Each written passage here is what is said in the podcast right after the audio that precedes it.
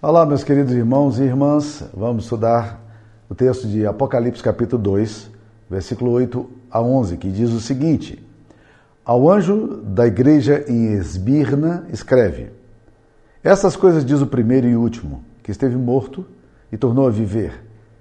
Conheço a tua tribulação, a tua pobreza, mas tu és rico.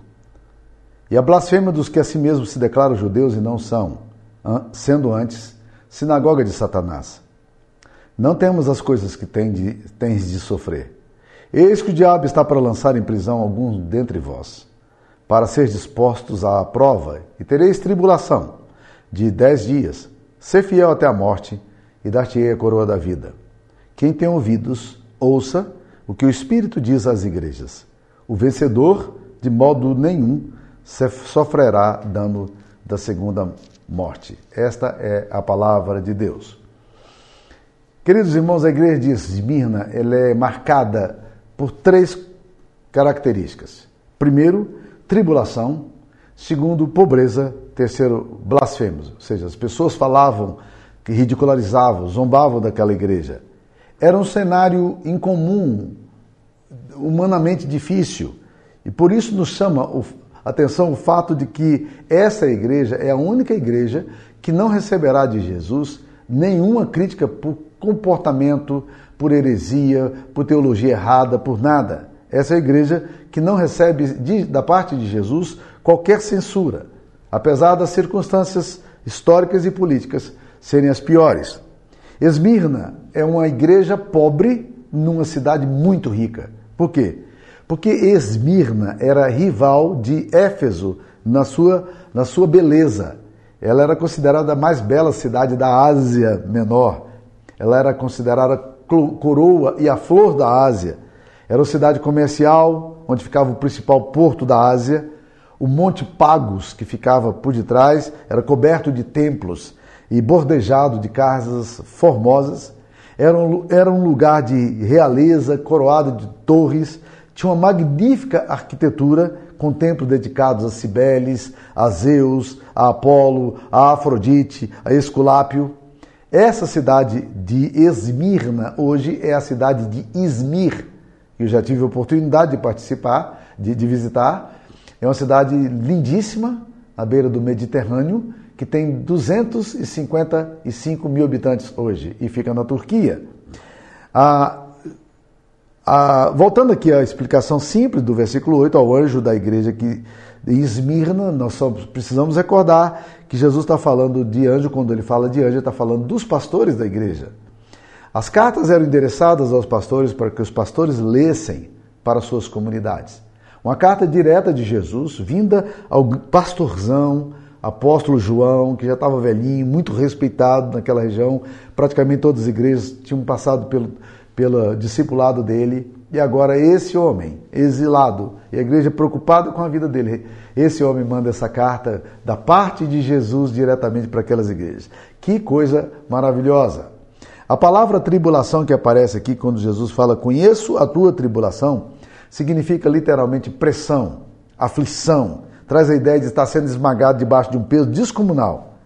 O grego possui duas palavras para pobreza, e a palavra que aparece aqui para pobreza, pitoikeia, significa literalmente pobreza absoluta. Aqueles irmãos não tinham aonde recorrer. Barclay, comentarista, sugere que isso pode ter sido dado por duas razões. Primeiro, é que muitos daqueles cristãos poderiam ter sido escravos e, e esse grupo de pessoas saía, quando saía do, é, da escravidão, eles saíam sem ter nada na mão. Então eles, eles não eram, eles não tinham condição de, de crescer rápido. E eles, outra possibilidade é que eles tivessem sido expoliados de seus bens, como Hebreus capítulo 10, versículo 4 fala, que os cristãos tinham sido expoliados. Quando o texto fala aqui de blasfêmia, refere-se à acusação, a difâmias, a calúnia. E em Esmirna havia uma forte coluna judaica que se aliou aos romanos na perseguição contra os cristãos. E Jesus afirma: que por causa daquela atitude dos judeus, que ao invés de serem sinagoga de Deus como eles pretendiam ser, na verdade eles haviam se tornado sinagoga do diabo, que era o principal acusador dos irmãos. A igreja de Esmirna está passando por um tempo extremamente difícil.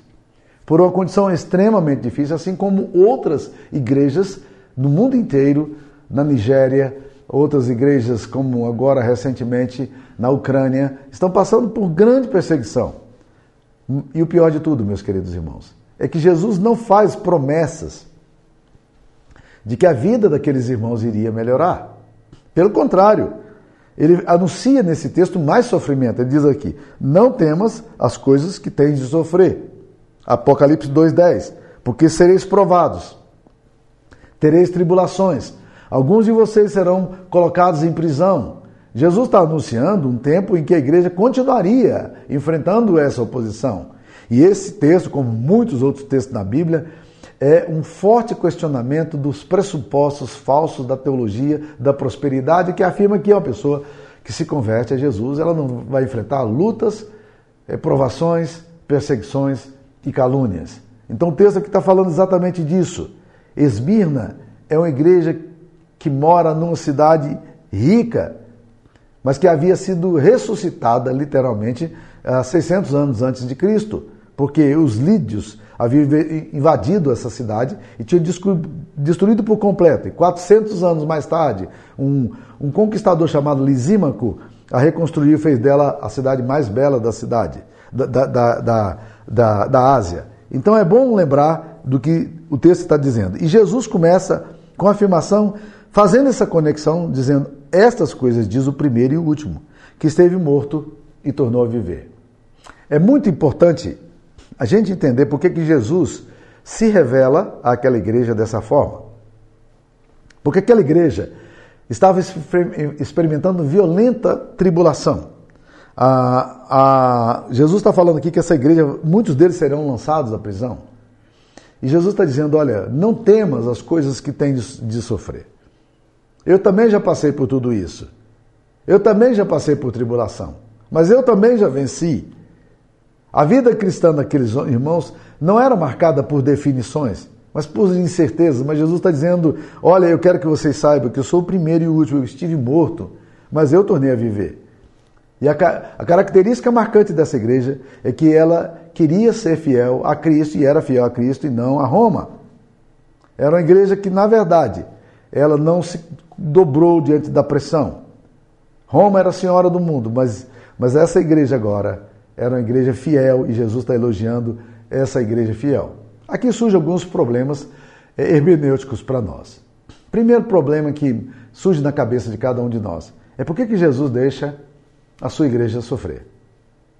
Essa pergunta que muitas vezes acontece. Se ele é aquele que é todo poderoso, se ele é aquele que pode, num sopro da sua mão, da sua boca, com a espada da sua mão, se ele pode acabar com tribulação, por que, é que ele permite que a tribulação aconteça? Se Deus é todo poderoso eh, e está no controle dos eventos, como é que nós podemos conciliar situações de tamanha perplexidade com seu caráter que é santo e é todo poderoso? Por que Deus deixa seu povo sofrer? Essa é a pergunta que muitas vezes vem na nossa cabeça. Segunda pergunta que vem é: como é que a igreja pode demonstrar tamanha fidelidade num contexto tão adverso? Porque a resposta aqui parece, não parece ser encontrada no texto. Mas nós sabemos, meus queridos irmãos, o porquê disso está acontecendo. O texto não se dispõe a responder essa questão. Mas nós vamos ver no texto aqui que que na verdade essa igreja é uma igreja que está disposta a ir até as vias de fato, por causa do amor que tem a Jesus. Uma terceira coisa que esse texto nos chama a atenção é que é possível superar toda tribulação, toda oposição, toda calúnia, toda afronta, quando nós encontramos sentido maior na relação de afeto e de compromisso que nós temos com Deus a quem servimos. Em outras palavras, nenhuma acusação é forte demais profunda demais, nenhuma crise é grande demais quando nós encontramos nosso sentido maior na comunhão com o Pai Celestial. Por que, que nós tememos tanto o infortúnio, as tragédias, as circunstâncias adversas? Porque, na verdade, nosso sentido está nas coisas, está nas situações e não está no Senhor. Por não termos uma relação de confiança com esse Deus que morreu, mas vive, a esse que é o primeiro e o último, nós ficamos lutando para tentar manter as coisas sob controle e tudo dá certo. Mas essa igreja aqui, ela não tem nada a perder. Ela já perdeu tudo. Ela só não perdeu aquilo que nenhum homem pode perder. Leon Nikolaevich Tolstói foi um dos grandes literatos, se não o maior literato russo. E ele escreveu um livrinho muito interessante, cujo título é De que vive o homem? Ele era um cristão genuíno. E ele afirma que você pode viver sem qualquer coisa, mas você não pode viver sem Deus. E aqui que está o ponto, meus queridos irmãos, maravilhoso dessa, dessa carta. É que aqui nós encontramos alguns princípios que precisam ser, vir à nossa mente. O primeiro princípio que nós vamos encontrar é o seguinte: é que ninguém é pobre quando Deus declara que é, que é rico. É o que nós vemos aqui no texto. Jesus está dizendo: vocês são igreja é, pobre, vocês são igreja que estão passando por provação, vocês têm tribulação, mas eu quero dizer que vocês são uma igreja rica. Vocês têm a bênção minha. Essa igreja é humilhada pelo, pelo Estado, pelas pessoas, pelas sinagogas judaicas, e ela é verdadeiramente ignorada pelos homens. Mas Jesus está dizendo que essa igreja aqui é uma igreja que tem a bênção dele. E ele está dizendo que essa igreja é uma igreja que vai passar por tribulação, mas é uma igreja que tem a bênção dele. Então a pobreza dos crentes era um efeito colateral da, da tribulação. Mas eles nunca deixaram de ser fiéis por isso. Aqueles crentes continuaram se mantendo firmes. Esmirna era aparentemente pobre, mas aos olhos de Deus é uma igreja rica, é uma igreja profunda. Jesus diz: Eu conheço a tua tribulação, a tua pobreza, mas tu és rico. Olha que declaração maravilhosa. Como isso é um paradoxo. Como muitas vezes a gente vê pessoas entristecidas, mas sempre alegres. Como vemos pessoas nada tendo, mas possuindo tudo, como diz o apóstolo Paulo. Como vemos pessoas às vezes pobres, mas sendo ricas. E como nós vemos o oposto também, pessoas que possuem tudo, mas não têm nada. Pessoas que são ricas, mas são pobres. Esse é um paradoxo imenso que nós precisamos analisar. Como é que nós estamos? Ricos, mas pobres, ou a despeito da pobreza, ricos? Esmina era aparentemente pobre, mas na verdade Jesus diz: Tu és rica. Embora ela fosse financeiramente pobre, socialmente é, com parcos recursos, ela na verdade tinha tesouros profundos e Jesus reconhece a riqueza dessa igreja. E Jesus não poupa elogios a essa igreja. E Jesus encoraja essa igreja dizendo: vocês vão continuar sofrendo, mas vocês são ricos. E não temos as coisas que têm de sofrer. O diabo está para lançar em prisão alguns dentre vós. Ele vai usar, usar as estruturas humanas, políticas, para poder fazer isso aí. Vocês serão postos à prova. Vocês terão tribulação de dez dias. E aqui está um detalhe interessante. Que tribulação de dez dias é isso aí? A expressão dez dias é a expressão de um tempo delimitado. O que Jesus está dizendo não é literalmente vocês terão tribulação de dez dias, de uma semana mais, mais quatro dias ou três dias. Não, não é isso que ele está falando. Ele está falando de que a tribulação tem fim. A tribulação vai passar. Que apesar daquela igreja ter que enfrentar toda essa situação, a tribulação não passaria. E que aquela igreja deveria continuar firme e não temer nada do que pudesse acontecer. Então, no meio de toda aquela calúnia e pobreza, Jesus dá dois conselhos à igreja. Primeiro, haja o que houver. Não tenha medo. Não temas as coisas que tens de sofrer. Quando fala para não ter medo, ele nos dá poder para tanto. Essa capacidade de não ter medo, de enfrentar, vem de Jesus. E eu acredito, meus queridos irmãos, que nós vamos passar, estamos, estamos já passando por algumas situações de muita oposição. Os posicionamentos que nós temos adotado enquanto igreja, à luz da palavra de Deus, têm sido sempre questionados. Nós estamos nos tornando cada vez mais uma minoria de pessoas que que têm sido questionados com os nossos posicionamentos éticos, morais, espirituais. Mas a gente não deve temer as coisas e continuar firme. Na verdade, quando, quando Jesus diz para a gente não ter medo aqui, algo poderoso acontece dentro de nós. E nós nos transformamos em tigres, cheios de ousadia. Né? Esta igreja não tem que combater apenas carne e sangue. Ela tem. A perseguição dela não é um caso de, só de prisão e tortura, é o próprio diabo agindo contra a igreja. Um dos bispos imediatos dessa igreja de Esmirna foi um homem chamado Policarpo. Policarpo era discípulo de João, o apóstolo que está escrevendo essas cartas. Ele foi martirizado no dia 25 de fevereiro de, do ano 155. Ele foi arrastado para a arena, tentaram intimidá-lo ali com as feras, ameaçaram-no com fogo, e ele respondeu ao procônsul, sabe o quê? Vocês me ameaçam com um fogo que pode queimar apenas por alguns instantes. Mas não se preocupem com o fogo do juízo vindouro e do castigo eterno reservado para os maus. Por que, que vocês demoram? disse ele. Façam logo o que têm de fazer. Os algozes de Policarpo tentaram forçá-lo a blasfemar contra Cristo. E sabe o que, que ele falou? Eu já tenho servido a Jesus por 86 anos. E ele sempre me fez bem. Como posso blasfemar contra o meu Salvador e o Senhor que me salvou? E os inimigos, então furiosos, queimaram no vivo em uma pira, enquanto ele orava e agradecia ao Senhor por poder morrer como Marte pastorzão dessa igreja. É assim que ele vai morrer. Então, essa exortação de Cristo aqui é uma exortação mais do que necessária. Era necessário ter coragem. Segunda coisa que Jesus Cristo está falando é que não apenas haja o que houver, não tenha medo, mas aconteça o que acontecer, mantenha-se firme. Porque ele diz aqui, de uma forma muito clara, no capítulo 2, versículo 10, lá no final: Ser fiel até a morte e dar-te-ei a coroa da vida.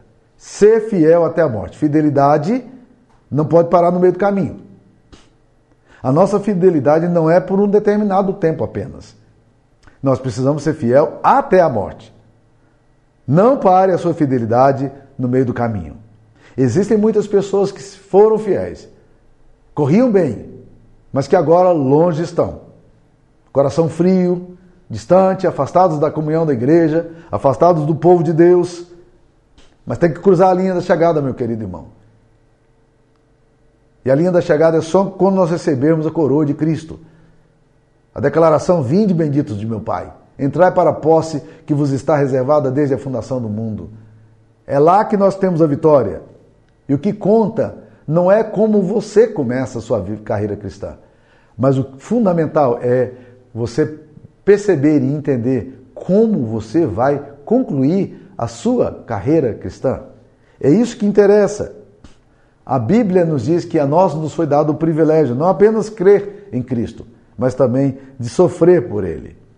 Dietrich Bonhoeffer foi um homem que morreu é, poucos, pouco tempo antes da acessão da queda do terceiro Reich lá de Hitler na Alemanha. Ele era um pastor da Alemanha que estava fazendo seu mestrado nos Estados Unidos e quando soube que sua pequena comunidade estava sofrendo perseguição dos nazistas, ele deixou o conforto dos Estados Unidos e voltou para a Alemanha para ali junto da sua igreja poder pastorear e cuidar dela. Morreu poucos dias antes de Hitler morrer e Hitler o executou. Mas o que ele diz é uma coisa extremamente importante, meus queridos irmãos.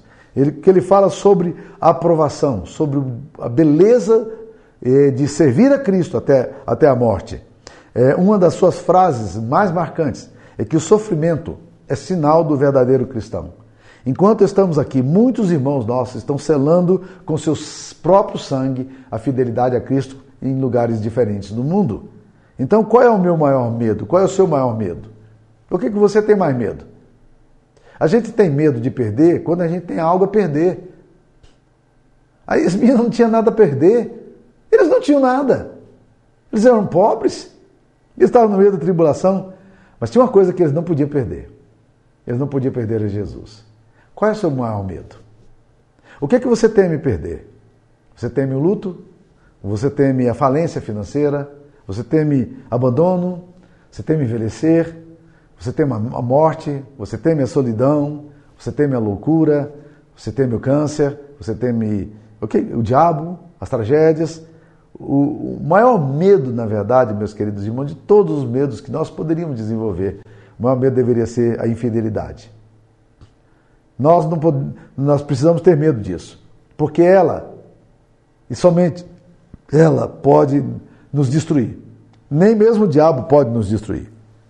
Jesus advertiu aos seus discípulos dizendo: Não temais aqueles que podem matar o corpo, temei antes aqueles que podem matar o corpo e colocar a sua alma no inferno. Então a igreja de Esmirna está sob ameaça. Mas aquele que fala, que é Jesus, aquele que anda no meio dos candeeiros, Jesus, aquele que conhece a igreja, Jesus, ele está dizendo àquela igreja essas coisas, diz o primeiro e último, que esteve morto e tornou a viver. Essas pessoas podiam ter o mesmo destino que Jesus teve. Mas Jesus está dizendo: olha, vocês podem ficar firmes, porque vocês não vão sofrer a segunda morte. Está aí no versículo 11. O vencedor, de modo nenhum, sofrerá o dano da segunda morte. O que é a segunda morte? A primeira morte, meus queridos irmãos, que nós temos é a morte física. Um dia nós vamos morrer fisicamente. Todos nós vamos, vamos morrer fisicamente. É a coisa mais democrática e mais certa que você tem na vida. Nós morreremos. Mas Jesus está falando aqui de uma outra morte. Ele está falando da morte eterna, da morte espiritual, da morte sem morrer sem Deus, morrer sem Jesus. E ele está dizendo: olha, ele não está dizendo vocês não vão morrer da primeira morte. O vencedor, de modo nenhum, diz ele, sofrerá o dano da segunda morte. Ele não está dizendo vocês não sofrerão o dano da primeira morte. A primeira morte é real. É uma realidade, vai acontecer a todos. Mas eu garanto para vocês que eu, aquele que estive morto, mas estou vivo, não vou permitir que vocês tenham dano da segunda morte. E é exatamente aqui, meus queridos irmãos, que, que nós precisamos atentar. O nosso maior medo não deve ser o medo de morte física, mas o maior medo nosso deve ser de morte espiritual, de passarmos pela segunda morte. Jesus controla as circunstâncias aqui. Ele diz: Eu tenho todas as coisas sob circunstância. O diabo vai colocar alguns de vocês em prisão, mas, mas vocês vão ficar presos por dez dias apenas. A tribulação será por um período de tempo. E a glória de Deus vai prevalecer sobre tudo isso aqui. O nome de Deus será glorificado. O diabo não tem poder sobre todas as coisas. Jesus já passou vitorioso pelo caminho estreito do sofrimento. E ele também está aqui para nos fortalecer. Talvez seja exatamente isso que esteja acontecendo com você. E Jesus termina dizendo: quem tem ouvidos, ouça o que o Espírito diz à igreja. Preste atenção no que está falando. Eu não sei o que você está passando ultimamente. Talvez a sua tribulação não seja uma tribulação semelhante à Esmirna. Ela seja uma tribulação diferente. Não significa que é menos dolorida. A dor pode mudar de nome, mas é sempre dor. Às vezes a nossa dor é emocional, às vezes a nossa dor é a dor do abandono, às vezes a nossa dor é a dor da traição, do infortúnio, da doença, é, da morte, e nós temos que lidar com tudo isso aqui. Mas uma coisa, meus queridos irmãos, que eu queria dizer para você: ouça o que o Espírito diz à igreja. Não tema nada, não. Jesus está dizendo aqui: não temas as coisas que tens de sofrer, não fica com medo de nada. Olhe para Jesus. E ele se identifica de uma forma maravilhosa, dizendo: Eu sou aquele que estive morto e tornou a viver. Ou seja, morte, morte, sofrimento e dor não é para sempre. Nós vamos ser vitoriosos. Nós precisamos entender exatamente a promessa que Jesus Cristo está falando aqui. A pergunta que fica é o seguinte: Você tem ouvidos para ouvir? Quem tem ouvidos para ouvir, ouça quem tem ouvidos para ouvir, ouça. É um grande privilégio nosso aprender a ouvir. E o privilégio maior é ouvir o que Jesus Cristo diz a nós. Que Deus te abençoe. Eu queria orar por você. Ó oh Deus querido, o Senhor conhece o coração das pessoas que estão ouvindo essa palavra. E o Senhor sabe as lutas que cada uma delas tem enfrentado. Ó oh Deus, visita a cada um, Deus, na sua crise, no seu sofrimento, no seu abandono, no seu silêncio, ah, na dor profunda, muitas vezes não, não confessada, não declarada, mas que está aí. Ó oh, Deus querido, que a misericórdia do Senhor esteja presente. Dá-nos a graça, Deus querido, de experimentarmos a riqueza do Senhor no meio da pobreza. Experimentarmos, ó Deus, o consolo do Senhor no meio da tribulação termos coragem do Senhor no meio das ameaças. Em nome de Jesus. Visita-nos com tua graça e misericórdia. Amém, Senhor. Que Deus abençoe você, Deus abençoe a sua semana.